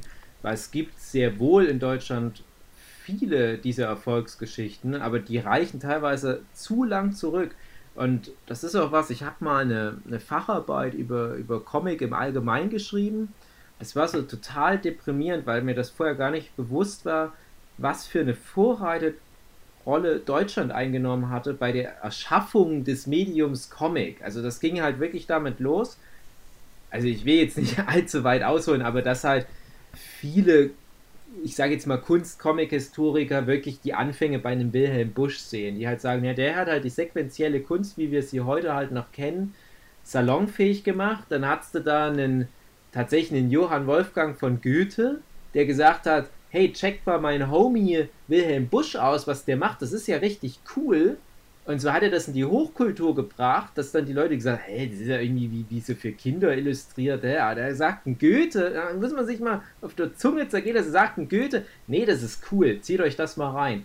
Und alle haben Comics gelesen. Das war wirklich in der Mitte der Gesellschaft angekommen. Das ging dann so weit, dass aus, aus diesen Anfängen so die besten weltweit mit äh, relevantesten Comic-Künstler dann halt auch angefangen haben mit diesen Tagesstrips, so Katzenjammer-Kids in den USA, von einem Deutschen gezeichnet. Ne? Da hast halt so diesen Rudolf Dirks Award, den es jetzt gibt. Ne? Das ist ja im Prinzip eine Hommage an diese Zeit. Die sind alle in den USA ausgewandert, ne? da geht es schon los. Die Deutschen konnten damit nicht viel anfangen. Dann hast du noch vor dem Zweiten Weltkrieg die Salamander-Comics, die irgendwie eine Auflage von 6 Millionen hatten. Ne, da, da würde sich eine Schonjump heute drüber freuen. Ja, dann kommt so diese Kleinigkeit Zweiter Weltkrieg, zack ist das vorbei. Ja. Und wir haben es danach halt nicht wieder geschafft, das aufzubauen. Wir hatten das aber alles schon mal. Und da denke ich mir, also Illustration, Comics, das ist ja alles was, das, das funktioniert prinzipiell. Das siehst du ja in allen anderen Ländern. Kultur, kulturübergreifend eigentlich. Genau. Ja. Und nur Deutschland hat das halt nie so richtig ja. hinbekommen. Und jetzt leben wir in einer Zeit, wo der, äh, ich glaube, erfolgreichste oder zweiterfolgreichste Comic in Deutschland, das ist die Wendy. ja. Ja, das ist es halt. Und äh, nur das ist relevant, was du an Achtjährige verkaufen kannst, weil da vorne noch irgendwie eine Wasserspritzpistole oder ein Lego-Männel dran klebt. Und das ist ja immer das, wo du am Ende so einer Diskussion hinkommst. Immer, ja, aber in Deutschland, wir haben halt nie was aus dem Medium Comic gemacht die letzten Jahrzehnte. Und dann brauchst du auch nicht anfangen, so, sowas reproduzieren zu wollen, wie in Japan die Shonen Jump oder wie in den USA die ganzen Marvel-Comics, was ja immer riesige Highlights sind, wo dann äh, jede Woche zig Hefte rauskommen, die miteinander verwoben sind. Und wir haben es ja immer wieder versucht. Ja, wir haben ja teilweise sogar versucht, dieses Multiversumskonzept von Marvel mit der schönen Gogo aufzubauen. Es interessiert nur keinen, weil niemand dieses kulturelle Wissen hat, wie man mit sowas umgeht. Ja, und, und du brauchst jetzt auch nicht mit der Idee der Anthologie kommen, wenn in Deutschland es dafür halt überhaupt keinen Markt bisher gibt. Ja, die Anthologie ist, ist, ja mehr von Künstlern. Das ist ja mehr von Künstlern für Künstler, sag ich mal. So Muss es nicht. Ja, also eine schon Gogo. Ja, es geht jetzt in so eine Richtung, aber hm. eine Banzai ist ja auch eine Anthologie. Also ja, ich, ich weiß nicht, Anthologie, ich, ich sehe da auch nochmal einen Unterschied, ob das eine fortlaufende Anthologie ist oder eine in sich abgeschlossene Anthologie. Ich habe ja auch ähm, jetzt schon häufiger Anthologien gemacht. Also klar, das, ich habe jetzt zum Beispiel zwei Märchenbücher gemacht, das sind dann keine Comics mehr, sondern halt mhm. Märchenbücher. Und da fand ich das immer wichtig, dass die Leute das eher wegen dem Thema und dem roten Faden kaufen. Äh, und nicht, weil die sagen, Künstler in XY ist da drin. Ähm, und mm. ich finde, das hat zum Beispiel ganz gut funktioniert. Und das ist dann aber halt auch ein abgeschlossenes Buch in sich. Ich muss sagen, ich habe mich mit diesen Fortsetzungsanthologien auch immer so ein bisschen schwer ge äh, getan. Also auch zum Beispiel Daisuke und Banzai habe ich mir nie gekauft, sondern immer nur bei Freunden gelesen. Weil ich dann halt auch gedacht habe, boah, ähm, die waren ziemlich groß und dann sind da so viele Serien, dann kaufe ich mir alle Serien gleichzeitig irgendwie. Ich habe dann eher geguckt, welche Serien da drin gefallen mir am besten und dann halt eher mir die als Taschenbücher geholt. Ja. Ähm, allerdings dann so eine Anthologie, die irgendwie ein bestimmtes Thema vorstellt, wo ich denke, das Thema interessiert mich. Das finde ich mhm. dann super, wenn da mehrere KünstlerInnen drin sind und ich da verschiedene Ansätze zu diesem Thema ähm, lesen kann. Ja, du brauchst ja immer irgendwo was, aber was verschiedene neue, also potenziell neue Eindrücke bündelt. Und das ist ja die Idee von so einer Anthologie oder nennst Magazin, wie auch immer, dass du zum Beispiel nimmst ein Flagship wie One Piece und das bringt dann irgendwann die Leser dazu, ich lese jetzt noch mehr in der, in der Schonjump, weil mich One Piece interessiert und dann entdecken die darüber My Hero Academia. Dann gibt es schon lange kein One Piece mehr. My Hero mhm. Academia mhm. ist das Flagship und dann gibt es hier wieder irgend so einen skurrilen kleinen Newcomer und du denkst, hey, aber das finde ich irgendwie auch total geil, das verfolge ich auch. So dieser Gedanke ist ja schon mal ganz wichtig. So hättest du ja auch diverse deutsche Künstlerinnen über die Magazine mit japanischer Beteiligung. Ja, aber ich glaube, das wird nicht mehr hier in Deutschland passieren. Dafür gibt es einfach schon zu ja, viele Webcomics. Eben. Du bist auf den Webcomic-Plattformen und dann äh, genau. siehst du da etwas, was dir gut gefällt hab, äh, und vielleicht gibt es dann noch irgendwie einen Querverweis, wo jemand sagt, ja, also genau. hier... Und das ist, das ist das, wo ich auch drauf hinaus will. Also ich finde halt, sowas wie, wie Webtoon macht das ja auch. Ja? Also das ist ja dann auch im Prinzip dein, wenn du so willst, dein Magazin, wo du deine täglichen Updates hast und guckst drauf, was ist gefeatured und so weiter. Und weil du ja eh schon wegen dem Webcomic da bist, guckst du gleich nochmal hier rein, vielleicht ist es was. Aber ich finde halt, ein, ein, ein richtiges gedrucktes Magazin, ich bin ja auch wirklich ein Dinosaurier, was das anbelangt, das hat ja auch durch seine redaktionelle Betreuung, die es bestenfalls hat, auch so eine, so eine kulturelle hm. Vorreiterrolle. Das hat ich glaube so aber, dass so Magazine in der gesamten Funktion. Gesellschaft irgendwie rückläufig sind, oder? Ja, klar, klar. Also das ist klar. Und ich glaube, was die, was die Koreaner ja mit denen die Webtoons richtig gemacht haben, ich meine, die wären ja nicht so ein Phänomen oder würden jetzt nicht hier rüber schwappen, ja, und auch in die USA und so weiter, wenn die nicht funktionieren würden. Aber ich glaube, was die halt gemacht haben, die haben sich das angeguckt und haben gesagt, nö, ähm, die Japaner sind so gut im Manga machen, äh, damit müssen wir gar nicht erst anfangen. Oder sie haben es wahrscheinlich versucht, äh, etliche Male, aber es hat nicht so richtig geklappt. Keine ja, Ahnung. schon lange auch Manhwa. Dann, ja. Manhwa, genau. Ähm, aber äh, das, was dann, was, womit sie dann äh, eben, die mussten halt was Neues erfinden. Ne? Die mussten halt irgendwas Neuem kommen mit dem sie nicht schon überflutet werden von, von jenseits, äh, mhm. von jenseits der japanischen See, so, ne? Ja. ähm, und, äh, und ich glaube, dass man kann nicht, ich glaube, man kann einfach nicht äh, sozusagen eine, ja, so, so wünschenswert oder so schön es auch wäre, so ein, so ein geiles äh, Magazin zu haben, ja, das äh, wöchentlich, monatlich erscheint mit irgendwie 20, so ein dickes Telefonbuch mit 20 Künstlern drin, die alle was Cooles machen und immer wieder wird was Neues ausprobiert ist super schön, also eine super schöne mhm. Idee. Aber ich glaube, ähm, man muss halt, ja, äh, eigentlich was ganz Neues, ne, ein ganz neues Format, was halt im Grunde dann eben der deutschen Situation äh, angepasst ja. ist oder angemessen ist. Und, halt und, und Doch, international. Das ja, ja, ja genau. genau. Also, also da kommen wirklich die beiden Sachen zusammen, weil das ist das, was ich halt vorhin mit langen Anlauf äh, gemeint habe. Also du hast in Deutschland keinen Nährboden, es sei denn, du wirst in der Wendy veröffentlicht. Und dann hast du halt in Deutschland das Problem, dann gibt es manchmal solche halbherzigen Ideen, wie das wurde vorhin ja auch schon angesprochen, dass dann Mitte der 2000er Jahre die Jamba-Klingelton-Hype-Welle da mitgenommen wurde und dann gab es auf einmal von Tokyopop diesen recht äh, kurzlebigen Versuch, bei Jamba Webcomics da schon mal mit. Das ist eine gute, ein, gar keine schlechte Idee, ich meine. Es ist nicht so schlecht gewesen von der Idee, aber ich denke ist das jetzt wirklich der Weisheit letzter Schluss, dass wir uns irgendwie so an, an Jamba da irgendwie ranhängen und gucken, dass wir da so ein paar Yonko mal unterbringen? Das ist jetzt das, was was ja, den deutschen Manga auf lange Sicht dann retten soll. Und dann hast du halt. Das ist eine von 10.000 Ideen, die man ja, halt klar, also wenn es 10.000 Ideen gegeben hätte, hätte ich ja überhaupt kein Problem damit. Aber ich hatte dann wirklich streckenweise das Gefühl, das ist jetzt die neue Ausrichtung.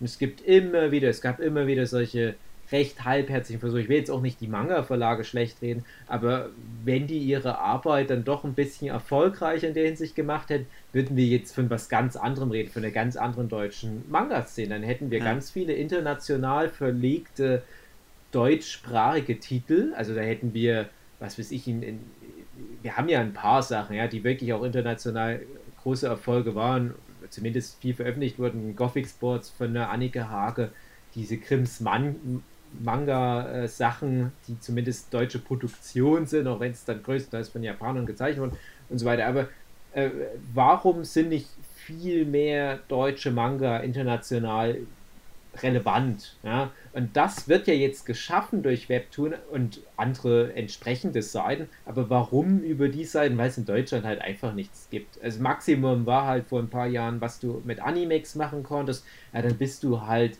in deiner deutschen Clique geblieben. Du konntest damit erfolgreich sein. Ich meine, ich hatte mit äh, Studieren mit Rind, hatte ich im Durchschnitt für jede neue Seite, die ich hochgeladen habe, so 60.000 Leser pauschal sofort da.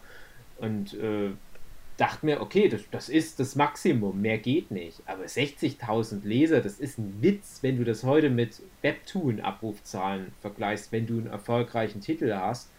Und ich bin halt, wie gesagt, ich bin der Dinosaurier und ich denke halt immer, ja, aber es müsste doch noch mit den alten Mitteln gehen. Mich macht das fertig, dass ich jeden Tag mindestens einmal da vor dem Trümmerhaufen meiner Karriere sitze und denke, ja, weil du selber dumm bist, weil du nicht endlich mal mit Tapas und Webtoon richtig loslegst. Du machst immer noch so viel für irgendwelche Print-Sachen, statt einfach mal dir da und da eine halbe Stunde abzuzwacken und mal ein paar Seiten ins Englische zu übersetzen, damit du was für Webtoon hast, damit du jeden Tag was auf Webtoon hochladen kannst. Und ich habe so viele Falde, zehntausende Seiten Manga, die könnte ich alle für Webtoon übersetzen, wäre wahrscheinlich viel erfolgreicher, weil ich halt schon so ein alter Mann bin. Hängt immer noch im Hinterkopf, na, vielleicht klappt es ja doch noch auch mit gedruckten Büchern. Nein, das wird nichts mehr, das ist Quatsch. Äh, Deswegen ja, gehöre ich, ich nicht zu der aktuellen Welle leider. Ja, also. Äh, also auf Instagram das, bist du auch. Ja, ja, ich sehe das sehr ja, aktuell. Aber auch Instagram. Also ich glaube, ich hatte das auch in der ersten Folge kurz angeteased. Ich saß jetzt am, am Wochenende in Leipzig da bei so einer Convention. Also da, da saßen Leute bei mir, da waren ähm, vietnamesisch essen und wir waren sechs fünf, fünf, wir waren fünf Künstlerinnen am Tisch und einfach nur so wahllos zusammengewürfelt. Ich glaube, ich war der mit den wenigsten Instagram-Followern. Kannte niemanden. Das waren alles die, das waren alles die, äh, die Influencer, oder? Nee, das waren halt einfach nur Leute, die jetzt mehr so in diese Generation reingewachsen sind und das halt von vornherein richtiger machen und sich besser da vermarkten auch und, und die besseren Hashtags verwenden und nicht wie ich halt irgendwie noch wie, wie so eine Fremdsprache auf ihre alten Tage lernen. Und das ist für mich halt Instagram. Und ich habe halt so einmal alle paar Jahre sowas, da habe ich so einen Flash und sage, ich muss jetzt was Neues lernen. Ich versuche jetzt mal mich in, von mir aus auch DeviantArt reinzudenken oder Facebook ja, und Twitter und so weiter. Und Instagram war halt das Ding, was zum Glück relativ früh bei mir auch Funken geschlagen hat, wo ich auch gemerkt habe, das gefällt mir, das passt gut zu mir, obwohl ich am Anfang skeptisch war. Instagram funktioniert für mich, aber ich renne jetzt auch schon gegen so eine Wand. Ne? Also ich, ich will jetzt nicht jammern auf hohem Niveau, aber das ist halt so diese 30.000 Follower-Wand. Da komme ich nicht durch so richtig. Und dann sehe ich aber, dass, dass viele Kolleginnen, die keine 20 Manga-Bücher schon rausgebracht haben, sondern einfach nur gut und routiniert ihre Arbeit machen, teilweise das Zehnfache von meinen Followern haben, Und das ist für die überhaupt kein Big Deal. Das ist für die wirklich so Routinearbeit. Die machen dann halt so regelmäßig auch ihren geilen Schissel. Die wissen nur einfach besser Bescheid über die Szene. Ja? Und Naja, und du hast- das Ja immer gut, aber so, dann gibt es auch viele Leute, die eben weniger Abozahlen haben als du. Nur, Ja, ja klar, aber wenn ich halt bedenke, nicht. wie systematisch ich das angehe, dann ist es halt doch ähm, schwer so. verdientes Polster. Also das, das ist wirklich was, wo ich dann immer wieder auch sage, wenn da jemand kommt und sagt, "Äh, du, musst ja Glück haben, sage ich, na, ich hatte kein Glück. Ich habe wirklich mit meinen Medienwissenschaftlerfähigkeiten und mit mehreren äh, Semestern zum Thema SEO und so weiter. und, und wir, hatten noch solche Themen wie, wie Influencer, hatten wir auch schon in unserem Medienkommunikationsstudium. Es gab nur damals den Begriff Influencer noch nicht und wir haben wirklich in Seminaren gelernt, wie, wie das funktioniert. Also, ja, du musst äh, mehr Fotos halt von so dir posten, ein bisschen mehr das dann die- Persönlichkeit, Ja, Personality. ja, das- Netzwerk. Das, das ist durchaus richtig, das ist durchaus richtig. Aber das sind auch alles immer wieder so Punkte, wo ich dann sage, das ist so die letzte Instanz Selbstvermarktung und irgendwie auch so Aufgabe der eigenen Ideale. Und ich weiß, das ist dumm, Diese aber Linie da überschreitest du nicht. auf. Ja. Ja, also wo okay. es halt auch immer wieder Leute gibt, die sagen, ja, du musst einen YouTube-Channel machen. Ich, aber ich bin doch kein YouTube-Entertainer. Ich bin doch ein Manga-Zeichner. Ein Ja. Eiichiro Oda hat doch auch keinen YouTube-Channel. Es geht doch auch. Ich weiß, dass das Quatsch ist, ja, weil da sind wir wieder, ja, aber wir sind in dem Land, wo die Wendy der erfolgreichste Comic ist und nicht in Japan, wo, wo äh, irgendwie 100 Millionen Japaner regelmäßig Manga lesen. Äh, aber das sind halt so diese eingebrannten, dummen, alten Ideale und ich glaube, das ist so das Schlimmste, was du mitnehmen kannst, wenn du schon die Anfangszeit der Manga in Deutschland mitbekommen hast. Weil du da mal kurz gesehen hast, ja doch, es ging. Also für eine Judith Park, einen Robert Laps und Nina Werner hat es ja mal kurzzeitig geklappt. Und ich glaube halt immer, wenn die das damals besser ähm, verwaltet hätten, den Anfangshype, ich glaube, dann würden wir jetzt alle davon profitieren, dann hätten wir halt diese geile Manga-Szene. Aber, ja, Aber es stattdessen- hilft doch auch nichts immer, der Vergangenheit nachzuhängen. Also Ja, klar, ich finde es klar, klar. eigentlich Und, äh, ziemlich das- das ist spannend, jetzt die vier- wie es wie- sich wie haben wir das jetzt- weiterentwickelt. Und Ja. ähm, Ja. äh, Entschuldigung, ich, ich rede einfach nochmal Ja. kurz weiter. Also Nee, ja, ja. jetzt diese Folge sollte sich um die Pubertät drehen oder komplett um den zweiten Teil der Das Manga-History der in komplette Deutschland. zweite Teil. Ah, ja, okay. das geht. Also ich gehe jetzt einfach mal gutgläubig davon aus, dass es nochmal irgendwann eine dritte Phase geben wird, die nach der Pubertät kommt und irgendwann natürlich auch dann mal das Dahinsiechen in 100 Jahren. Aber ich glaube halt, es gibt dann nochmal eine Phase, wo die Leute, die jetzt Webtoon meistern und Instagram und so weiter, dass diese Generation wirklich international den Begriff Manga aus Deutschland salonfähig macht. Und Ich glaub, wir Vielleicht, sind aber ja ich glaube, dran. die Herkunft wird auch gar nicht so relevant sein. Ja, eben, genau. Also das ist wahrscheinlich das nächste Ding. Also es wird halt einfach zwangsläufig auf so eine Globalisierung von Manga hinauslaufen. Das ist auch cool. Und die Frage ist halt, werden wir alle Teil davon sein? Ich Äh, kurz sicher, sicher, nicht alle, weil äh, du hast ja im Grunde, ich weiß nicht, es kommt, kommt darauf an, wie halt die äh, Struktur, wie die, wie die, wie der Algorithmus der, äh, der Plattform gebastelt wird, ne? Weil du hast ja diese, im Grunde die, die, wie, wie nennt man das, diese sozialen, ich meine, du hast ja die Medienwissenschaften studiert, du kennst da bestimmt die Fachausdrücke für, aber du hast ja diese im Grunde, das ist ja keine Glockenkurvenverteilung, die da passiert, ne? Du hast ja im Grunde so, eine, so, eine, so einen Mhm. langen Schwanz, du hast so, so einen Spike, ja, Mhm. äh, ganz oben und dann den langen Schwanz. So. Ähm, und äh, das ist halt im Grunde eine Situation, an die wir uns alle natürlich gewöhnen müssen, dass äh, ne, es selbst weltweit ähm, wahrscheinlich nur für so und so viele Leute können die, die Kardashians der Comic-Szene sein. Ja. ja. Ja, ernsthaft, es ist so. Du hast halt, äh, das sind halt ein paar Leute, ja, oder die Beyoncés oder wer, wer, Mhm. wer auch immer halt super berühmt ist, ne? Du hast halt dann diese Star, äh, diese, diese, diese Stars und dann hast du halt einen großen, einen Klops von, von so mittelgroßen, die dann auch noch davon leben können vielleicht und dann hast du halt den langen Schwanz von allen anderen. Ähm, Mhm. und äh, solange die Architektur dieser sozialen Netzwerke nicht äh, sich ändert oder geändert wird oder eine, eine Alternative dafür aufgebaut wird, solange wird das definitiv so sein. Und es ist nun mal Mhm. so, dass nicht jeder kann Kim Kardashian sein. Ne? Das ist, Ähm, aber es muss auch nicht jeder sein, ne?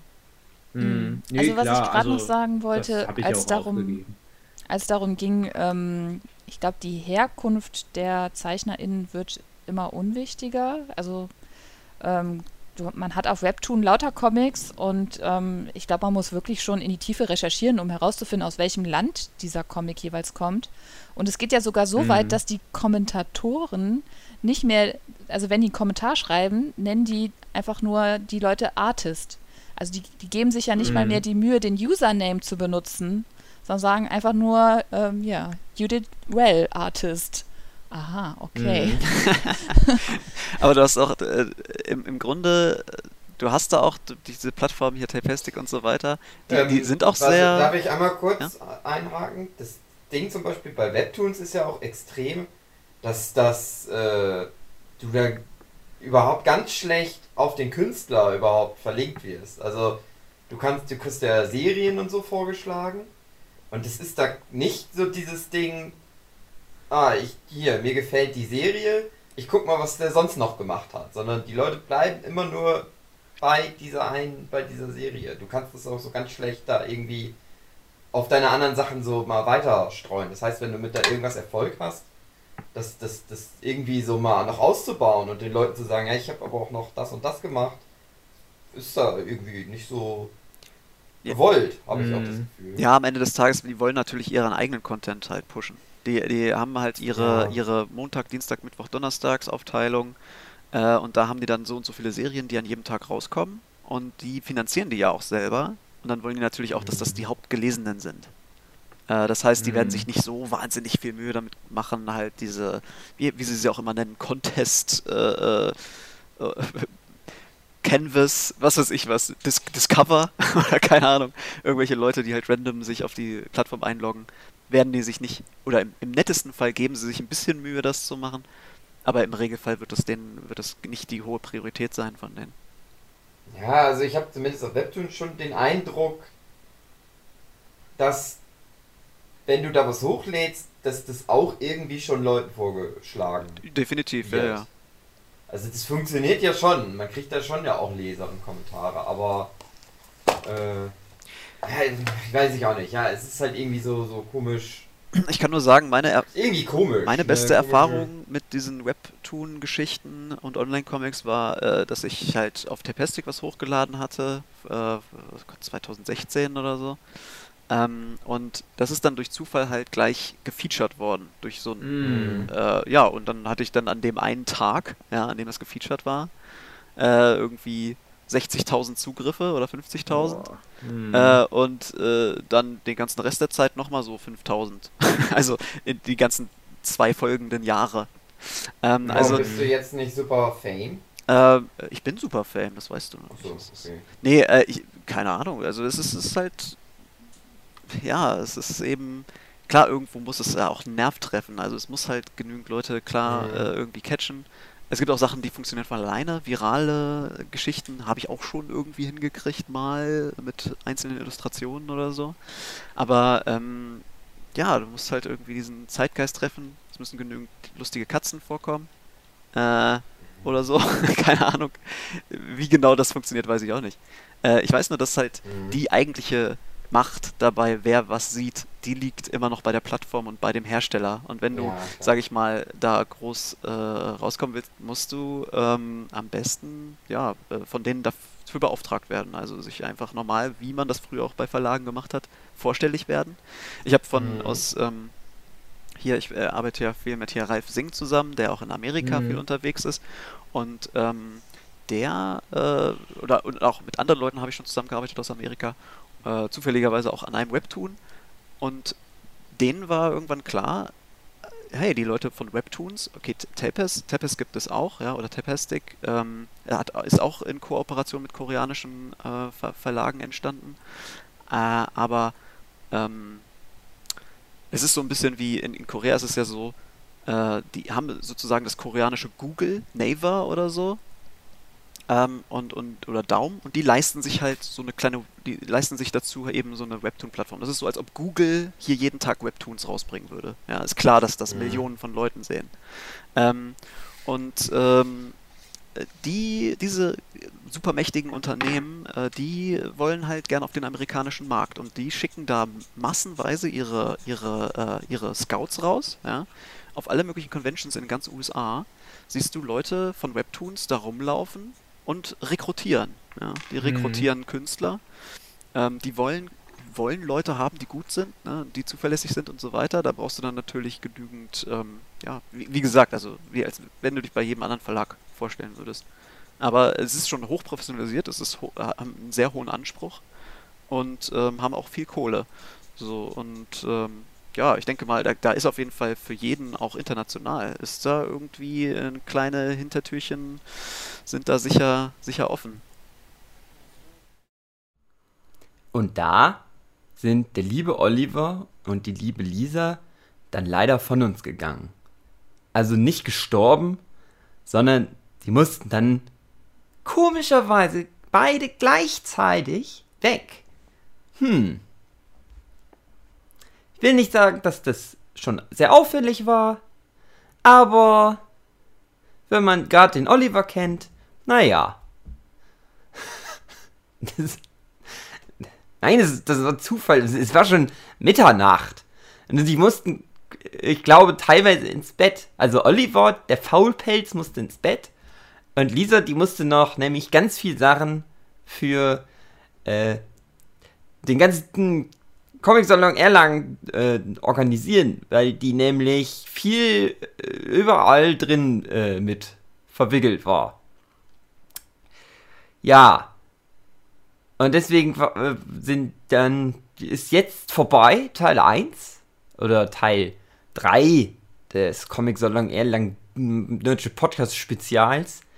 Und dann folgt noch ein kleiner, kurzer Bonus, Teil 4, der lächerliche drei Stunden geht, ähm, mit Hannes Radke, David Fulegi und mir morgen dann. Tschüss!